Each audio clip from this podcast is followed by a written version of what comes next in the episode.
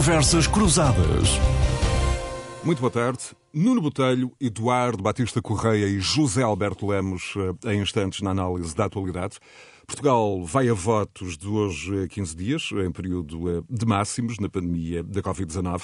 A nova eleição em tempos de pandemia vive-se hum, um novo ciclo hum, de estudos, de pareceres, de propostas eh, para manter eleitores, e não só eleitores, todos os envolvidos no processo eleitoral seguros e protegidos contra os efeitos, em particular da variante Omicron, que tem provocado um, graus de contágio até aqui nunca vistos. Nos últimos dias, de norte a sul do país, as autarquias estiveram à procura de propostas e soluções que garantam a segurança nas mesas de voto e o governo um, já decidiu, uh, pelo menos uma medida prática, a garantia de uma dose de vacinação contra a Covid-19 para todos os envolvidos no ato uh, eleitoral. A ministra da Administração Interna ainda aguarda o parecer uh, pedido ao Conselho Consultivo da Procuradoria-Geral da República para uh, poder revelar enfim, mais medidas concretas à volta das eleições, uh, mas uh, depois da Ministra ter ouvido os partidos, disse estarem enfim, garantidas condições para que o voto antecipado em mobilidade chegue a 1 milhão e 200 mil eleitores,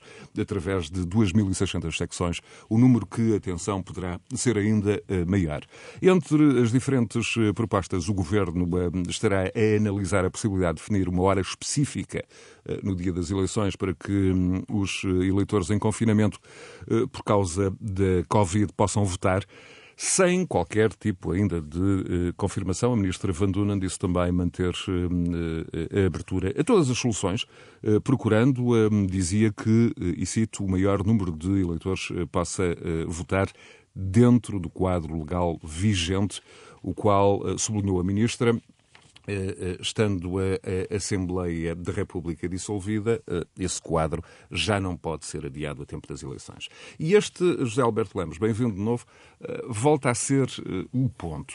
Ter havido tempo para preparar alterações na, na lei eleitoral que de alguma forma pudessem contrariar este conjunto de dificuldades previsíveis provocadas pela pandemia, e pouco ou nada ter sido feito. Eh, de resto, essa é a crítica, por exemplo, de constitucionalistas como, como Paulo Otero. Sim, exatamente. Boa tarde a todos, aos nossos colegas aqui, ao Nuno e ao Eduardo, e a ti, Zé Bastos, e aos nossos ouvintes em particular. Bom, há uma semana já falámos aqui um pouco disso, eu não tinha muito para dizer, eu também confesso que não tenho muito para dizer. Entretanto, de facto, houve alguns avanços, um, eu no outro dia ouvi Marcos Mendes dizer uma coisa que me pareceu bastante lógica, que era porque é que uns, os que estão infectados não voltam no sábado e depois os restantes voltam no domingo. Não sei se isto é execuível, mas há estes problemas legais, não é? Ora, os problemas legais também não são só imputáveis ao Governo também são imputáveis à Assembleia da República. Portanto, são imputáveis a todos os partidos que eh, não tomaram as providências necessárias, do ponto de vista legal, um enquadramento legal, para que houvesse flexibilidade agora em tomar algumas decisões concretas.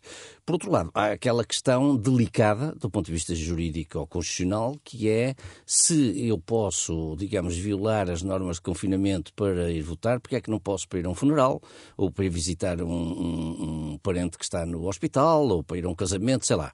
Enfim, coisas eh, de gravidade, que não é o caso de um casamento, embora possa tornar-se.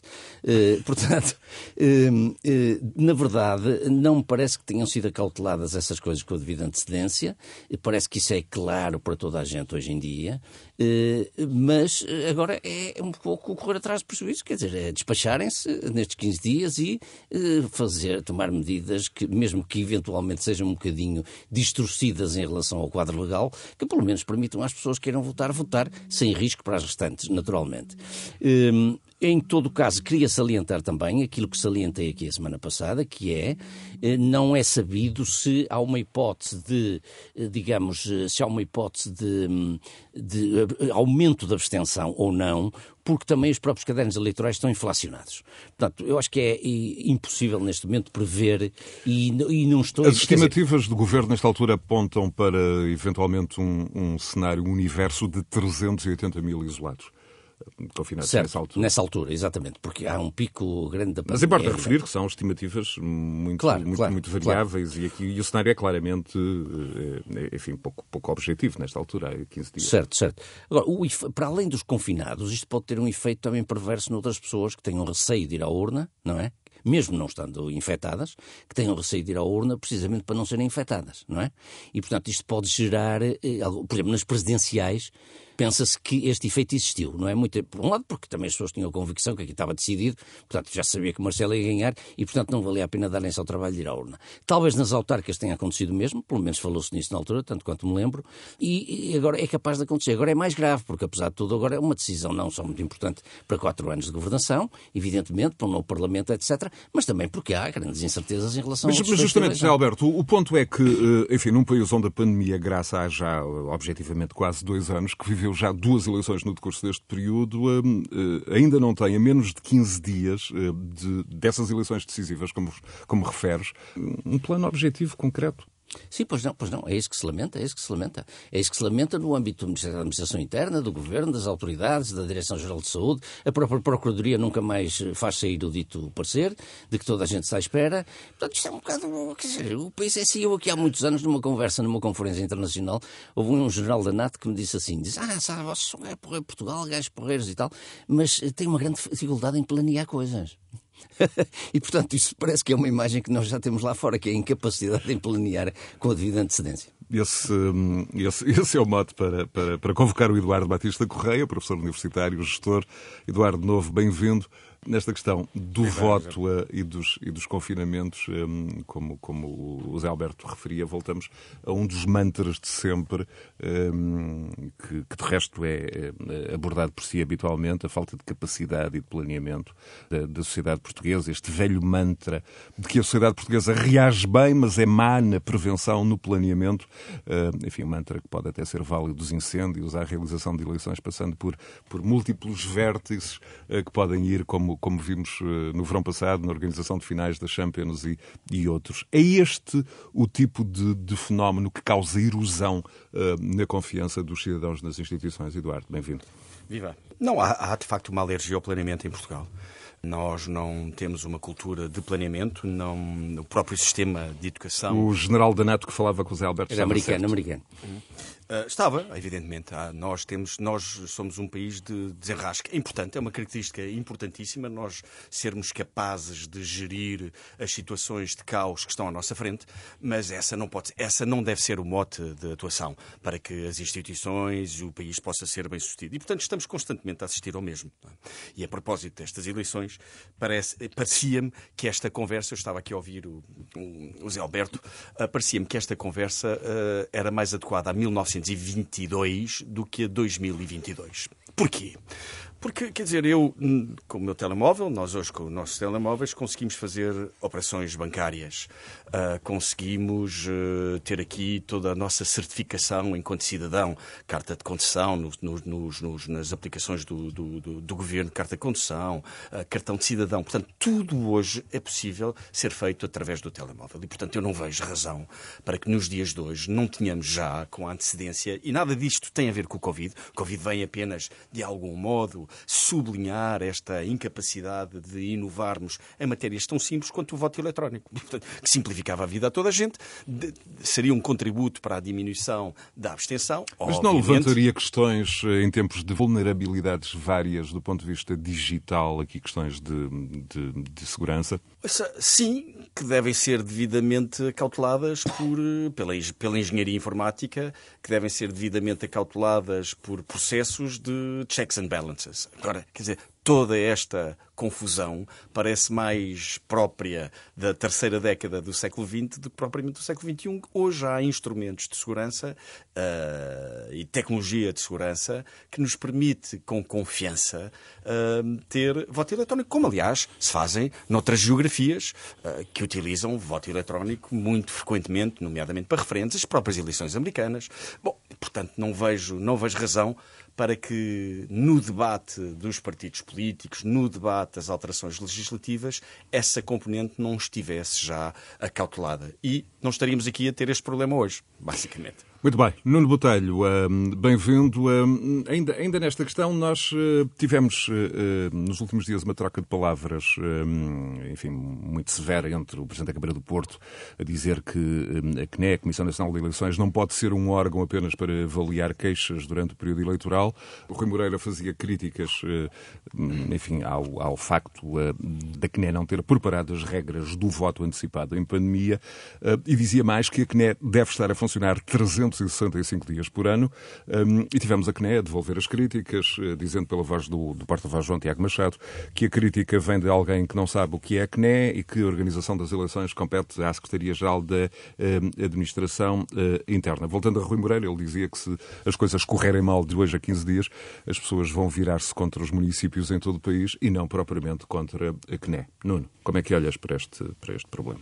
Muito bem. Antes de mais, muito boa tarde a todos, aos nossos ouvintes e ao, ao Zé Alberto e, e, ao Eduardo e a ti também, José Baixo. Eu, eu, eu, diria que uh, o Rui Moreira tem razão num ponto que me parece importante, independentemente de ser a CNE, uh, do ponto de vista jurídico, responsável ou não.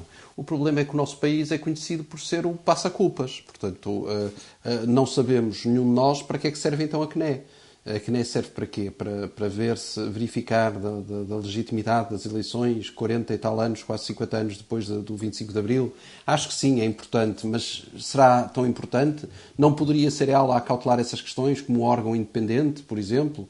Não poderia ser isso visto de outra maneira? Porque, de facto, Rui Moreira tem razão numa coisa, é que no dia das eleições, se as coisas correrem mal, vai ser a Câmara Municipal de, de Freixo Espada Cinta culpada porque a mesa de voto correu mal e ficar, ficou toda a gente infectada. Porquê? Porque, de facto, há aquele efeito de proximidade que, que neste caso, vai, uh, uh, efeito bumerangue também, vai cair em cima do altar. E, portanto, desse ponto de vista, eu acho que uh, a questão é, é, importante. E é importante porque, de facto, não há planeamento. Quem tem que decidir, quem tem que, que, que ajuizar, está a 15 dias do ato eleitoral e está toda a gente sem saber como é que vai ser quanto aos isolados, quanto aos infectados. Portanto, desse ponto de vista, parece-me que há muito se deveria ter aqui uma solução. Seja aquela que ainda a semana passada aqui falei, o modelo espanhol, que parece que, que, que, pode ser uma das opções, e tu disseste isso na tua introdução, por exemplo, uma hora especial para as pessoas votarem, seja uh, outra qualquer, mas que se saiba e que se saiba com antecedência suficiente para as pessoas se organizarem. E isso é que me parece que nós, sendo os campeões do desenrasca e do improviso, deveríamos, de uma vez por todas, também começar a planear e a estruturar as coisas. E, portanto, desse ponto de vista, eu percebo a crítica de Rui Moreira. Rui Moreira não está muito preocupado se isso é responsabilidade da CNE ou da Secretaria-Geral da Administração Interna. Eh, o que lhe interessava mesmo era, e, com, com algum pragmatismo, era ter uma resposta e ter uma solução. Eh, eh, mas, claro, o funcionalismo público e a máquina do Estado habituada, como está a passar culpas, uh, resolve passar culpa, para, chuta para o lado, porque alguém há de responder e vai ficar sem resposta às perguntas dos autarcas, por exemplo, e as dúvidas que têm. Portanto, acho que de uma vez por todas havia necessidade de perceber o que se passa. E isto mostra um desnorte imenso na Secretaria-Geral da Administração Interna, que deveria dar resposta e, e há muito deveria ter pedido o parecer que está à espera e, e, estas coisas há muito deveriam estar organizadas, porque nós já sabemos o dia das eleições há, há, algum tempo. E, portanto, desse ponto de vista, não compreendo esta desorganização. Ainda por cima já se fizeram duas eleições sob pandemia, não é? Exatamente. Quer não há caso único. Quer as autárquicas. Exatamente. Já há aqui um registro. Portanto, nós já sabemos mais ou menos como fazer ou o que fazer. Portanto, e o potencial de, vista, de, contágio elevado da Omicron uh, começou é a ser maior. conhecido sim, no final sim. de outubro. É. De outubro. Portanto, nós estamos já em meados de janeiro. Portanto, quer dizer, isto, isto de facto já não há muita razão para não sabermos uh, com que linhas nos vamos cozer no, dia 30. E, portanto, desse ponto de vista, acho que, que está-se a ultrapassar todos os limites do razoável e acho que há muito se deveria, de facto, ter uma noção daquilo que vai ser feito. Porque os autarcas têm, por exemplo, um problema prático muito, muito concreto. Uh, e eu percebo porque é que o Rui Moreira também está tão aflito. É que são eles que têm que arranjar, por exemplo, pessoas para as mesas de voto. E neste momento as pessoas recusam-se a ir para as mesas de voto. Eu há tempos falava com alguém que me falava exatamente nisso. Portanto, há aqui questões práticas que são muito complicadas. Oh, oh. Agora anunciaram esta semana que é, dão a terceira dose, mas não sei se isso será suficiente para, para convencer as pessoas a irem para, para, as mesas de voto. Não é só, Portanto, oh, oh, oh, Nuno, desculpa, não é só um Sim, sim, problema sim. dos autarcas. Eu li qualquer coisa que dizia que, os, por exemplo, a Câmara de Porto até já promoveu uma reunião com os partidos. Os partidos também têm que indicar pessoas. São os partidos que têm que indicar sei, pessoas. e- E, há partidos em grande déficit de Pois há, indicação de pois há, pessoas. porque não têm pessoas para, para ir para as, para, as, para as mesas. Portanto, é muito complicado. eh, eh, os partidos depois têm aqueles rácios que também têm que estar nas mesas e tal, eh, para, para escrutinar aquilo. Mas, mas é mesmo muito complicado. Portanto, isto é uma questão de ordem prática até, de organização, que, estamos a 15 dias. É que estamos a 15 dias das eleições. E, portanto, isto é, não é uma coisa Muito bem. assim tão simples. Vamos conferir certamente quando estivermos a oito dias hum, como é que, como é que está, este, na mesma como é que está este cenário. Agora o debate Rio Costa da última Mas, quinta-feira. ó, ó, Zé, desculpa interromper. Há uma coisa que eu tenho a certeza. Se isto fosse na Alemanha, não era possível no dia 30 haver eleições. Ou nos Estados Unidos. Em Portugal vai ser possível e vai-se encontrar uma solução. Portanto, é o lado bom do improviso, não é? Portanto, eu estou a tentar dar aqui uma carga Mas, positiva. oh, oh, meu caro Nuno, mas usando aqui uma linguagem meio brejeira, sim, à sim. volta da palavra que já usámos aqui hoje mais que uma vez, o desenrasque, é o povo do desenrasque que anda sempre à rasca. É, para uma É chatice. verdade, é uma verdade. chatice. É, verdade. É uma chatice, quer dizer, é uma eu chatice. estava agora a brincar um bocado com isso, mas, mas só para dizer que, de facto, se fosse noutro país qualquer, isto era impossível. Já na Suíça já tinham cancelado as, as eleições. Estou, obviamente, a brincar um bocado com isto. Vamos então para o debate Rio Costa eh, e, vamos começar, Zé Alberto, pela, pela, pela sua influência no sentido de voto e aquela pergunta se, se o debate da última quinta-feira foi daqueles tu que hum, eh, há pouco referias a questão dos abstencionistas, se foi um daqueles debates capazes de conquistar eleitores eh, indecisos ou resgatar eleitores hum, tendencialmente abstencionistas. Esse- Sim, eu pensei que ias fazer a pergunta do milhão de dólares, que é a pergunta de dizer se os debates influenciam assim tanto as eleições ou não. Quase Pode ninguém... ser a segunda fase, pode ser Pode a segunda ser a fase da, da- fase. da- É, bom, eu- da tua resposta. E- Vamos começar pela Exato. abstenção. Bom, eu tive a oportunidade de comentar o debate na própria noite aqui na Renascença e, portanto, agora vou-me limitar um pouco a, a- a- enfim, a não repetir, mas pelo menos a reiterar um pouco aquilo que disse. E eu acho que o debate teve características que o recomendam bastante no combate à abstenção. Ou seja, por duas razões. Primeiro, sabemos agora eh, as audiências que houve, que foram as maiores de sempre. À exceção do debate, Pedro Passos Coelho, António Costa em 2015, em 2015, este debate teve mais gente do que há dois anos, teve 3,3 milhões de pessoas a vê-lo. Eh, Portanto, os três canais abertos, depois mais o cabo, etc, etc. Portanto, foi um debate com uma, Num universo de 4 As milhões e pouco de Exato. votantes, eh, números de, de- de- foi, foi uma enorme audiência. E isso, portanto, dá um bocado da ideia da capacidade de mobilização do, do fenómeno, não é? E, portanto, esperemos que ele tenha contribuído, na verdade, para eh, mobilizar mais gente para votar. Independentemente, obviamente, das suas opções eh, político-ideológicas. Segundo fator que me parece importante é que o debate foi também muito esclarecedor. Eh, aliás, eh, este formato de debates, que mereceu muitas críticas no início, e de facto é um pouco overdose, 30 e tal debates e tal, eh, à exceção dos primeiros, ou melhor dizendo, à exceção dos debates em que participa ou participou André Ventura e alguns dos que participou Francisco Rodrigues dos Santos, todos os debates, os restantes, foram bastante esclarecedores, foram feitos com elevação, com, com, com, com decoro, com eh, cordialidade e com muito esclarecimento de parte a parte. Eu, aliás, já tive a oportunidade também de salientar isto aqui na antena. Eh, houve debates que foram até um exemplo, na minha opinião, de uma exposição claríssima de duas visões do país. Eh, sei lá, estão-me a lembrar do debate, por exemplo, entre a Iniciativa Liberal e o Bloco, ou entre a Iniciativa Liberal e o Livre, por exemplo. Ficou claríssimo. Coutinho de Figueiredo que- Tavares. De Figueiredo e Rui Tavares, ou com a Catarina Martins, ficou claríssimo eh, posições antagónicas, digamos assim, na, na, na coisa. E o debate de quinta-feira passada, entre Rui Rio e, e António Costa, também teve essa particularidade. Portanto, foi um debate que não resvalou, ou rarissimamente resvalou, para a retórica vazia, para os remoques, para as graças, para os truques eh, eh, eleitoralistas ou demagógicos. Praticamente não houve que me lembre, ambos estiveram bem, na minha opinião, sólidos, consistentes, bem, argumentando bem, mas, na minha opinião, também Rui Rio esteve claramente melhor do que António Costa. Eh, Rui Rio ganhou o debate, na minha opinião, é claro, porque foi mais claro, foi mais assertivo, foi mais esclarecedor, esteve mais ao ataque. Aliás, se nós repararmos em grande parte do debate, eu diria 80%, 90% do debate, aquilo que se discutiu foram as propostas de Rio e não propriamente aquilo que o governo foi fazendo. Portanto, Costa esteve na defensiva, esteve um bocadinho morno, um bocadinho acusando um bocado o desgaste governamental, governativo de, de, de seis anos, eh, não foi muito eficaz no, no repique, naquilo que repostou aqui e ali, não foi muito eficaz.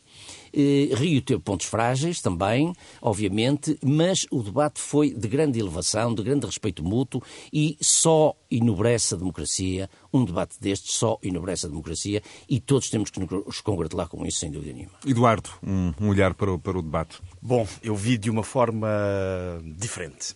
Em primeiro lugar, eu diria que vivemos um sistema democrático que tem dificuldade em encontrar talentos. Uh, e temos um sistema democrático que, de algum modo, nos permite afastar os piores, mais do que eleger os melhores. Esta é a minha primeira nota. E, portanto, quando eu olhei para aquele debate, eu olhei para o debate entre dois, entre os dois potenciais futuros primeiros-ministros de Portugal para a próxima legislatura, e gostaria de ter visto uma visão de longo prazo a tal visão que nos poderia levar ao planeamento, a tal planeamento, a tal ausência que faltava, uh, que falta constantemente na sociedade portuguesa.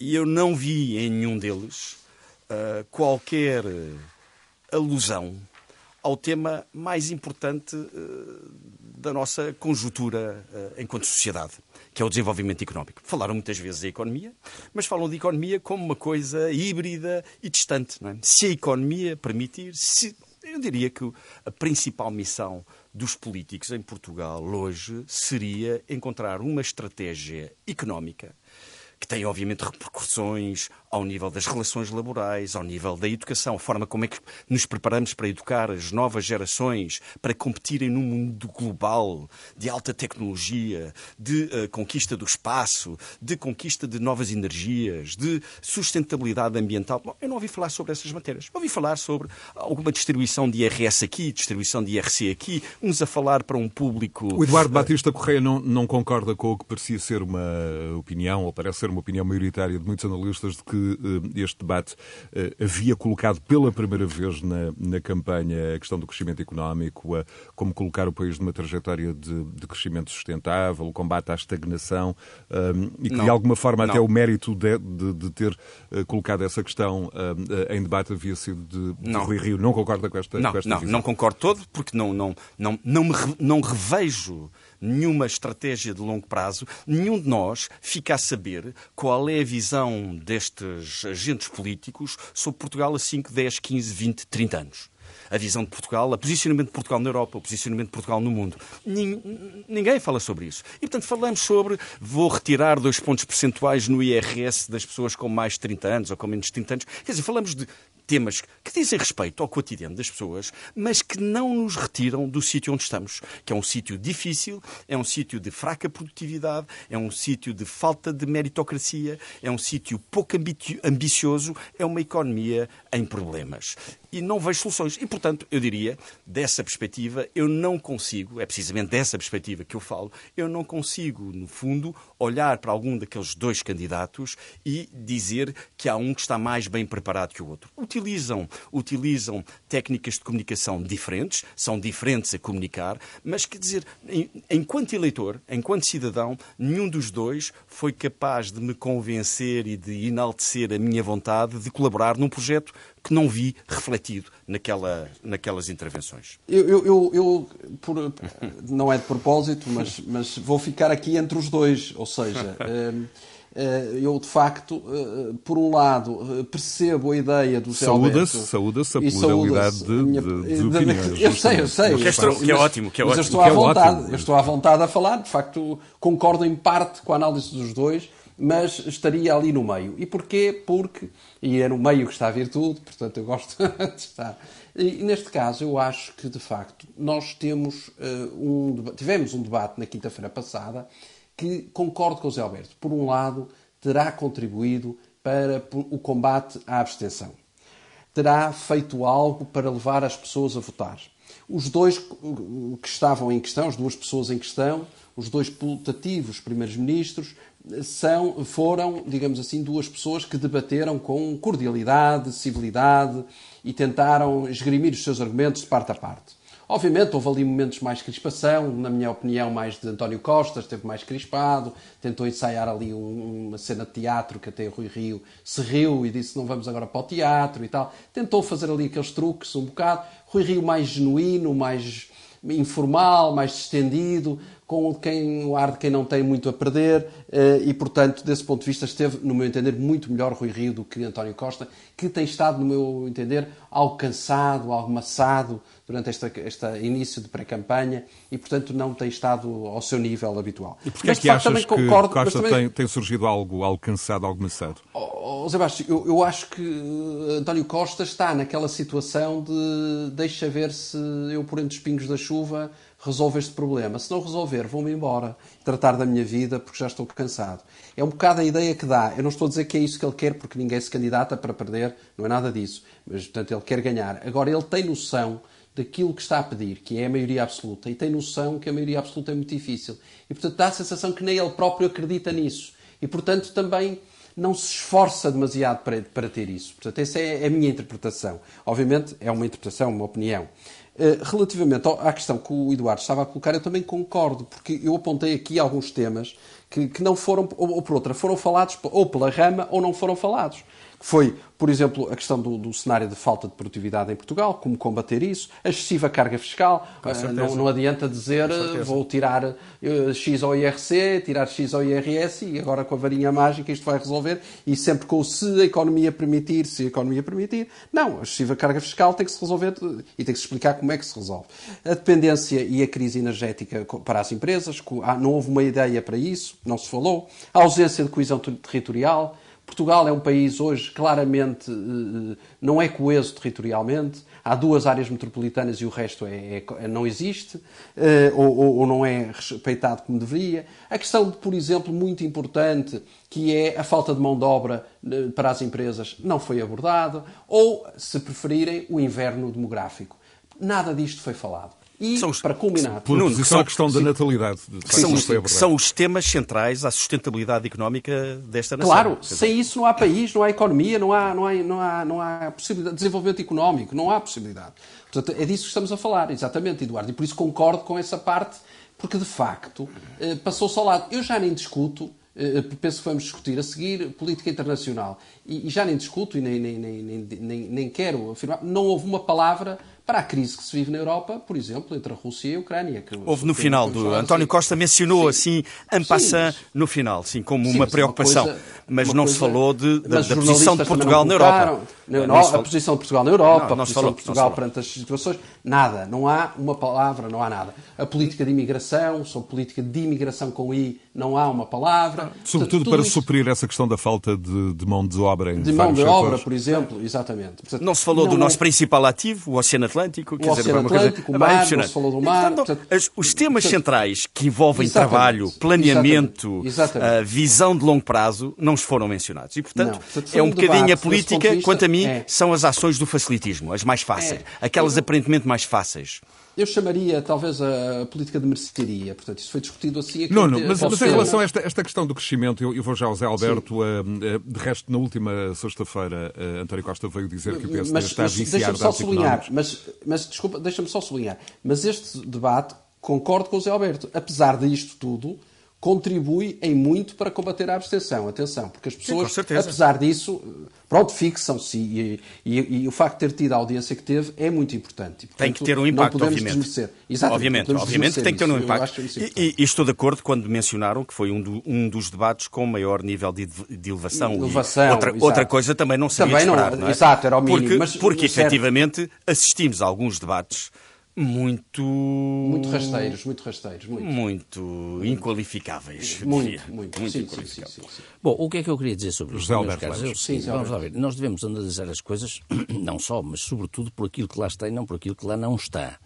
Isso também dizia há muitos anos sim, o Jean-Luc Godard, um grande realizador francês. Um filme é um filme é um filme. A gente é falar do que está no filme e não do que não está no filme. Embora sim. não estou a retirar a legitimidade àquilo que vocês acabam de dizer, naturalmente, porque eu próprio um acho filme, um que filme de João César Monteiro. E fica é, é verdade. fica difícil de analisar. mas, mas, Alberto, por isso é que eu disse que percebia a importância do debate para, para, certo. para não, claro, o convencimento claro, das pessoas. Claro, é? claro, claro. Agora, eh, eh, sublinhando a, a divergência, e, e, portanto, portanto, estamos de acordo que o debate foi mobilizador e foi bem conduzido, etc, etc. Muito de bem. facto, há aqui um, uma parte da culpa que, que, cabe aos jornalistas, às pessoas que planearam, que, que programaram sim, sim. o debate e que fizeram as temas. Mas eu também queria chamar a atenção para o seguinte: uma campanha eleitoral é, por natureza, uma coisa conjuntural uma coisa momentânea, uma coisa de facto. De, é, e o que interessa às pessoas é saber se nos próximos meses ou anos vão ganhar mais ou vão ganhar menos, qual é a perspectiva disto e daquilo. Eu não estou, evidentemente, a subvalorizar as questões que levantaram, sobretudo que o Eduardo levantou, a que eu sou também extremamente sensível. Mas também temos que perceber que dois contendores daqueles, em uma hora e quinze minutos, não podem falar de tudo. Eles falaram dos temas que os jornalistas selecionaram. Sim, Agora, sim. digamos que as três televisões foram pouco ambiciosas no lançamento, no, na ausência de alguns temas, e eu já, já agora aproveito para falar já da questão da Europa, que me parece escandaloso, porque em nenhum debate se falou da Europa, em nenhum, é não foi só no de é quinta-feira. E do PRR e da importância... Em nenhum debate se falou de, do que quer que seja de agenda de política externa. Nada, e so, nada. De agenda de política externa. E, e, sobre a Europa, aliás, eu até uh, queria chamar a atenção para duas coisas que me parecem que são uh, uh, elementares.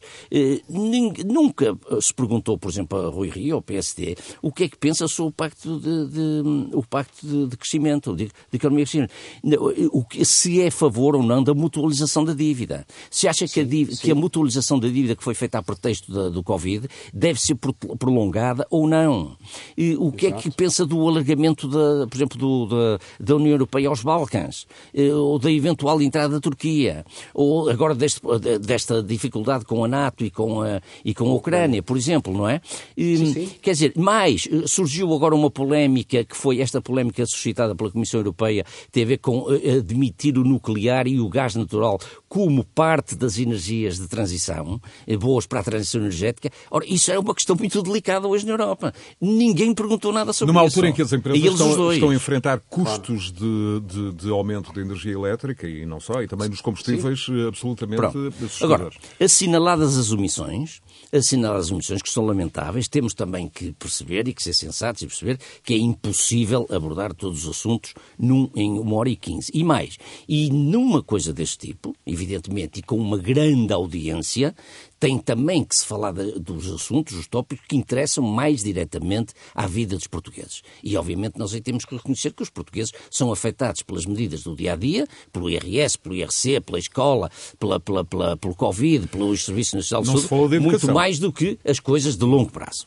Pronto. Oh, oh, Alberto, não discorda. Você tem toda a razão no que mas acabou de dizer. uma palavra sobre política territorial, sobre, não, mas, sobre agricultura, sim, sobre mas sobre... Até sobre educação, por exemplo, educação, que é um tema quente. Mas esta, esta falha não é exclusiva do debate. Não se claro. ouviu, há, há anos que não se ouve, vamos lá ver, há anos que não se ouve, na nossa classe política de primeira linha, qualquer visão, eu não faço a mais pequena ideia. Os temas que acabou de mencionar, Zé Alberto, a, acrescentar àqueles que tínhamos mencionado antes, são temas extremamente importantes para o posicionamento de uma nação no, no, no longo prazo. É? E nós, ainda por cima, estamos aqui numa ponta, não é? quando, quando pensamos certo, em gás, certo. quando pensamos. Seja, bom, não há, eu não faço a mais pequena ideia do que é que os nossos líderes políticos é? e, e, e, digamos, os mais esclarecidos, uh, aqueles que representam o Partido Socialista, o Partido Social Democrata, a Iniciativa Liberal, uh, o próprio Bloco Esquerda, que, por, por, norma, tem uma palavra a dizer sobre as várias matérias, é?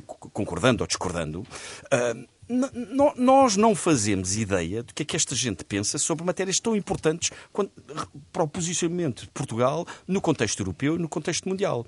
E, portanto, a minha, a minha, estando de acordo consigo, não é possível, num debate de uma hora e quinze, uh, com três jornalistas a interromper constantemente e a determinarem a condução das temáticas, não é possível falar tudo. Mas são matérias tão importantes que não são faladas em circunstância alguma. Já Portanto, agora... era, esse, era esse sublinhado que gostaria de fazer. Certo, certo, claro, claro, claro. Já agora, deixe-me, em abono da verdade e da justiça, devemos reconhecer que houve uma pessoa que entrou nestes debates e que falou várias vezes de questões europeias, mesmo sem ser perguntado, e lançou alguns temas de longo prazo para, e estratégico para a mesa, que foi o Rui Tavares, do LIVRE. Lançou a questão do rendimento incondicional, lançou, questão, lançou várias questões europeias. Eu estava a esquecer disso, mas, eh, de facto, ainda bem que me lembrei agora, porque isso foi, muito, foi um, uma pedrada no charco, em certo sentido. De qualquer modo, remetendo no para o debate e, e suscitado pela, pela, primeira intervenção do Eduardo sobre isto, eu estava-me a lembrar do seguinte: temos que também eh, fazer alguma justiça, neste caso concreto, a Rui Rio porque em termos de, digamos, imediatismo, Rui Rio não foi tão imediatista quanto António Costa. E, independentemente de concordarmos ou não com as soluções sim, sim. que ele apresenta, Rui Rio preocupou-se em dizer o que é que fará em ter... Primeiro, quais são as prioridades dele?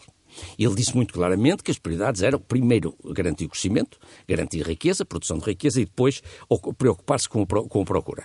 Primeiro a oferta e depois a procura. Depois preocupar-se sim com o consumo. Ele disse isso em vários debates, incluindo o de quinta-feira à noite. E articulou isso com o, o projeto fiscal que ele tem. Eh, baixar o IRC em duas etapas, só depois baixar o IRS. Se o facto dele ter sublinhado mais que uma vez que só o fará se a economia permitir, isso também, na minha opinião, é uma vantagem dele. Porque sim, sim, é honesto sim, a dizer assim, bom, se, obviamente, se a pandemia se prolongar, se vier aí outra variante e não sei o quê, não sei o quê, obviamente que já não podemos fazer isso. Oh, oh, oh, isto é sério. Isso, é, isso é, uma verdade, é uma verdade lá para ali. Certo, certo. Não, mas, é não, mas se não o dissesse, repare, mas se não o dissesse, se ele não condicionasse a promessa que está a fazer ou o plano fiscal que ele tem à, à, à evento, à, à, digamos, ao, ao imponderável da conjuntura, ao eventual imponderável de uma conjuntura, também não seria muito sério.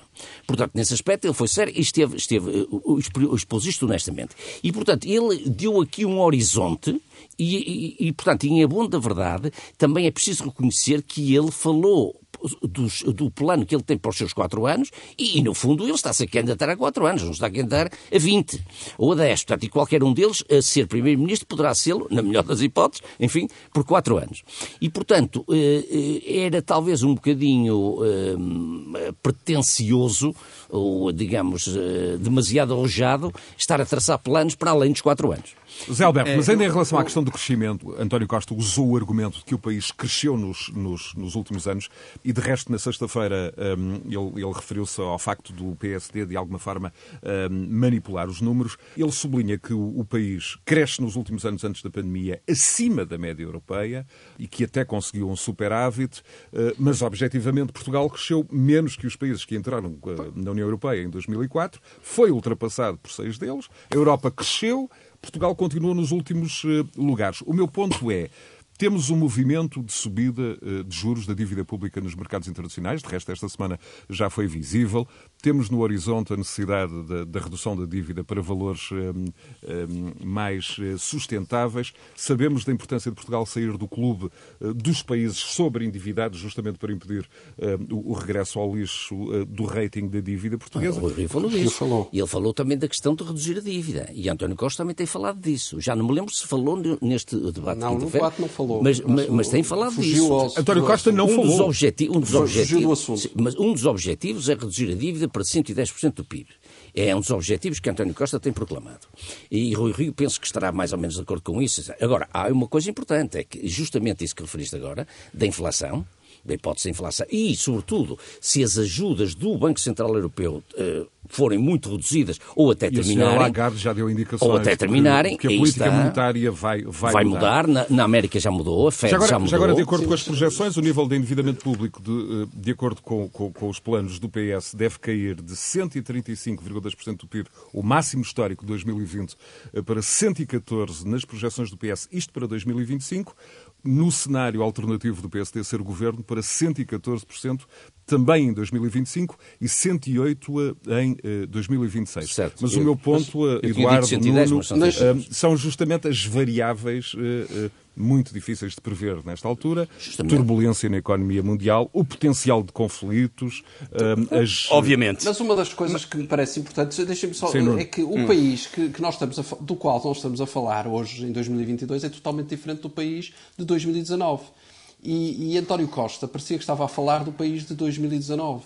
Nós, entretanto, eh, passaram dois anos de pandemia e estamos a falar de um país onde voltou a ter déficit comercial, voltou a ter um déficit orçamental, a, a, a, como se dizia, a dívida é galopante e cada vez maior e é mais alta de sempre, temos a maior carga fiscal de sempre e, portanto, o país, agora que tem vivido das condições eh, financeiras favoráveis e também dos apoios da União Europeia, se isto tudo alterar e abanar um bocadinho, nós vamos ter muita dificuldade em aguentar o, o, muita dificuldade. o barco. Muita o barco. dificuldade. Muita e, portanto, dificuldade. muitas daquelas promessas Nuno, e o PRR feitas, está em execução e não se falou, aliás. Não se falou O do- setor público PRR. já, já Oh, dominou José os Barros, primeiros pagamentos. Eu pergunto-te pelo plano Costa e Silva, que não se fala. Nunca Quer mais. Dizer, onde é- Nunca nunca, mais mais. se falou. Nunca mais Eu não, falou. não sei o que é feito disso. Mas- portanto, portanto, mas eh, isto era só quase um à parte. Portanto, nós, 10%, nós 10% desse plano Costa e Silva já deveria ter sido estar executado. a ser executado. Ex- Mas o plano exatamente. Costa e Silva, que, que,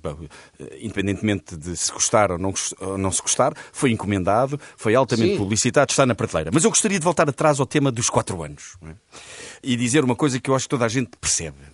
O grande homem, e homem aqui sem género, ok? grande homem e a grande mulher, é aquele, é aquele que é capaz de plantar árvores das quais não vai colher nada. Ah, Isto é uma visão muito chinesa da, da, da sociedade, mas é fundamental. Enquanto nós não acabarmos com esta visão imediatista de curto prazo, aquilo que nos vai acontecer é que vamos ser constantemente ultrapassados porque não somos capazes de plantar grandes árvores. Não somos capazes de fazer florestas sustentáveis. Obviamente, estou a falar de floresta numa, numa, numa, numa componente metafórica. E, portanto, eu volto àquilo que venho sempre a dizer cada vez que me sento nesta cadeira na Renascença.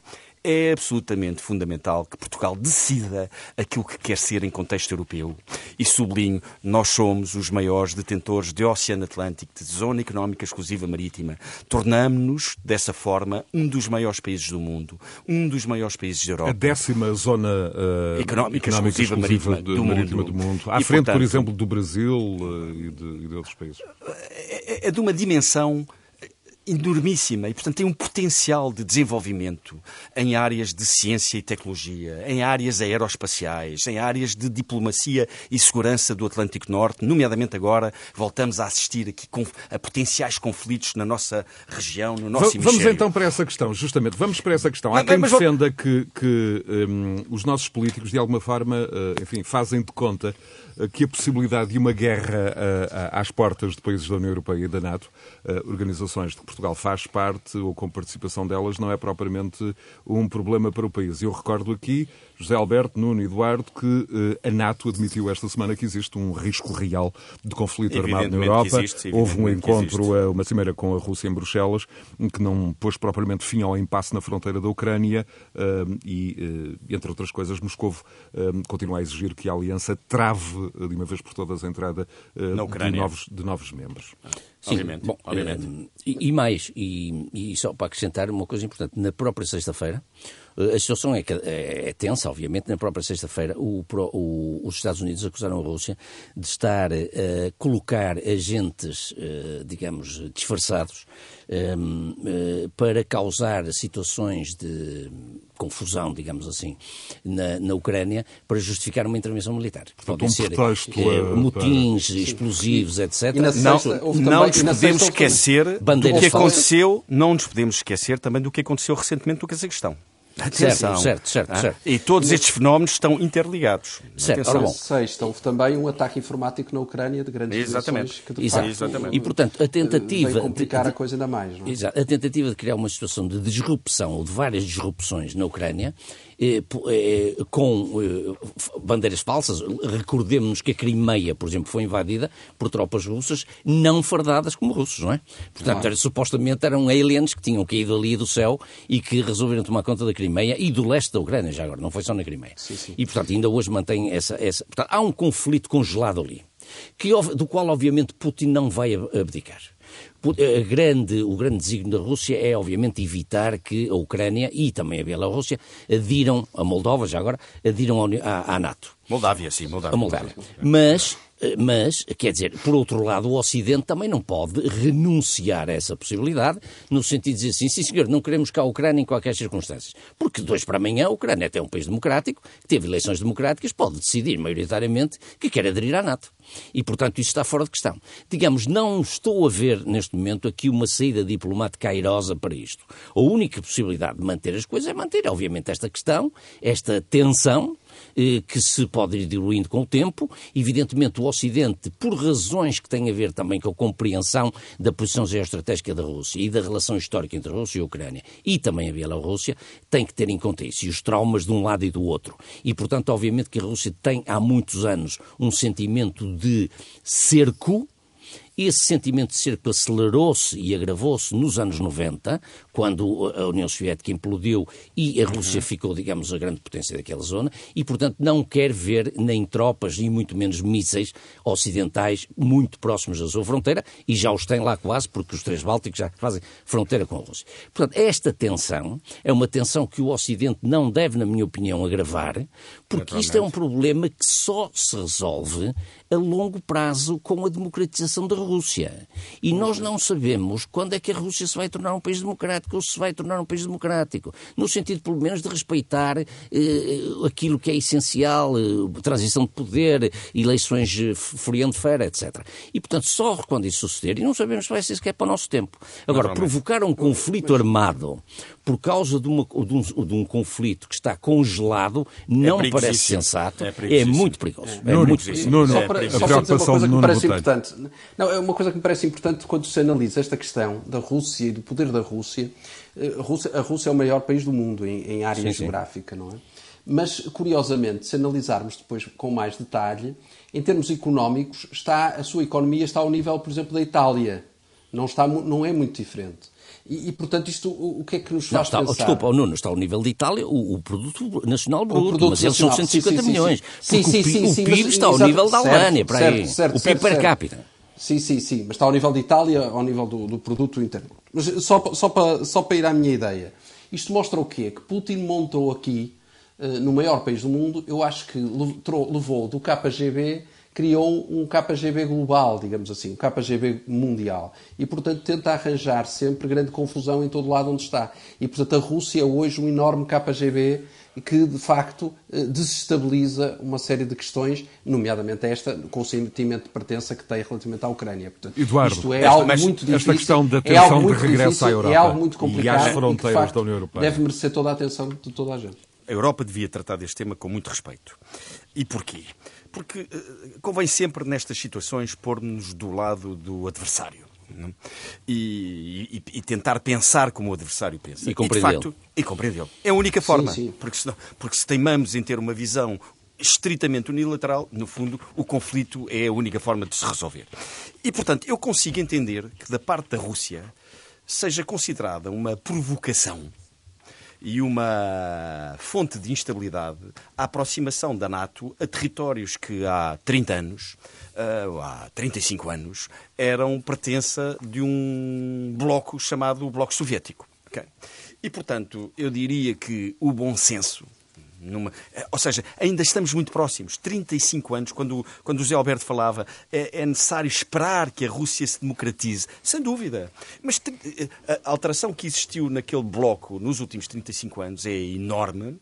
Eh, quando comparada com a alteração que existiu no, no, no, lado ocidental, da Europa Ocidental. Bom, evoluímos muito menos do que do lado lá. E, portanto, é necessário ter esta paciência e, e, e no fundo, negociar uma zona não alinhada, como existia na, na antiga Jugoslávia, se eu bem me lembro. A antiga Jugoslávia, uh, na altura dos anos 70, 80, pertencia ao bloco não alinhado, porque havia o bloco do Pacto de Varsóvia e havia a NATO.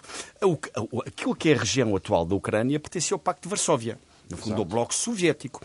E, portanto, eu diria que, da perspectiva russa, é, é evidente, é absolutamente natural que uh, ver o seu antigo inimigo de há 35 anos atrás, não é de há 3 séculos atrás, é de há 35 anos atrás, uh, à sua porta, não é algo que lhe estraga conforto. E, portanto, eu considero, eu considero que a reação russa uh, tem que ser entendida à luz deste princípio. E, portanto, devemos ir à Europa... Mas isso também...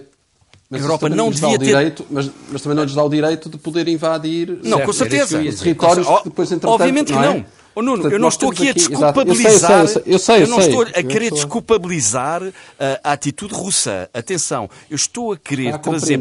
A, querer trazer para cima da mesa uma compreensão relativamente à sensação que a Rússia começa a ter com esta aproximação uh, da NATO à sua fronteira.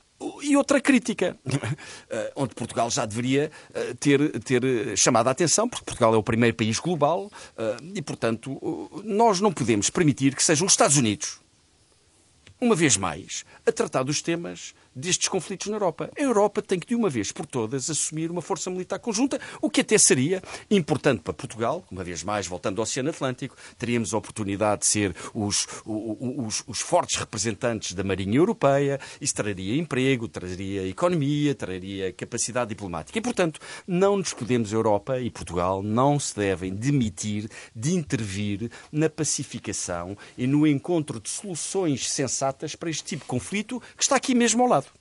Por último, a, a questão da ausência de, de, de, temas de política externa na campanha, não só nos, nos programas, como sobretudo também nos, nos debates. José é. Pedro Teixeira Fernandes levantava numa entrevista disponível em, em rr.sa.pt uma série de questões que deviam ter sido colocadas. Por exemplo, a questão do eventual, de um eventual conflito entre a China e os Estados Unidos por causa de Taiwan e onde é que Portugal uh, Pacífico, Pacífico, se, vai, se vai situar. Uh, Portugal que tem alguma proximidade com a China por causa de Macau, Macau ou por causa dos investimentos chineses? Ah. Um, tão breve quanto possível, um, gostava de ouvir a Bom, vossa eu opinião. Li, eu li essa entrevista do José Pedro Teixeira Fernandes, que é uma pessoa que muito admiro um, e que é, é, talvez melhor, um dos melhores analistas, seguramente, das questões geoestratégicas e geopolíticas ah. na atualidade em Portugal. E, uh, e eu, eu acho que ele tem completa razão, é evidente. Ah. Isso é uma do... Quer dizer, para além do escândalo, digamos, que é não falar da Europa, nos debates também se devia falar de algumas questões de política externa, por cima porque nós não sabemos, não temos a mínima ideia quem é que poderá ser, eventualmente, o Ministro dos Negócios Estrangeiros de, de Rui Rio, se ele for Primeiro-Ministro, e qual é a estratégia, que se o PSD tem alguma posição que seja nuance, porque obviamente há um grande consenso na política externa portuguesa, nos dois grandes partidos, mas se há alguma posição diferente das posições que, que oficialmente Portugal tem defendido aí pelo mundo fora.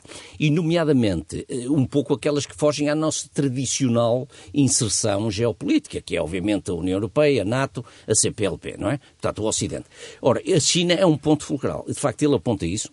Eh, não é, digamos, eh, não é, ou melhor, é admissível, é admissível que nos próximos quatro anos possa haver um conflito provocado por Taiwan a, a, tendo em conta a agressividade da China hoje em dia em relação a essa questão e muitas outras eh, em, em, torno dessa. Nos Mar do Sul, eh, a Rota da Seda, os investimentos eh, que estão a fazer por, e pelo mundo fora, etc, etc. A crescente influência chinesa crescente na influência África, na, na África, os investimentos chineses. Portanto, Portugal tem uma posição, digamos, eu diria, muito moderada muito cautelosa em relação às questões da China. E, de facto, se houver um conflito entre os Estados Unidos e a China por causa de Taiwan, Portugal, como membro da NATO e do Ocidente, não pode, obviamente, eh, estar, deixar de estar do lado dos Estados Unidos, mas a nossa presença histórica em Macau, eh, eh, os investimentos chineses que há aqui em Portugal, por exemplo, a questão da Huawei, eh, de, que a administração, que a anterior administração americana se bateu muito para que, os, para que os europeus, como sabemos, aliás eu falei disso várias vezes, eh, para que os europeus não adotem a Huawei como a sua, a sua operadora do 5G. Tecnologia tudo isto 5G, são... sabemos que isso representou no Reino Unido e na própria Exatamente, Alemanha. exatamente. Portanto, tudo isto, digamos, recomenda que se clarifiquem algumas posições internas sobre matérias que podem estar aí ao abrir da porta.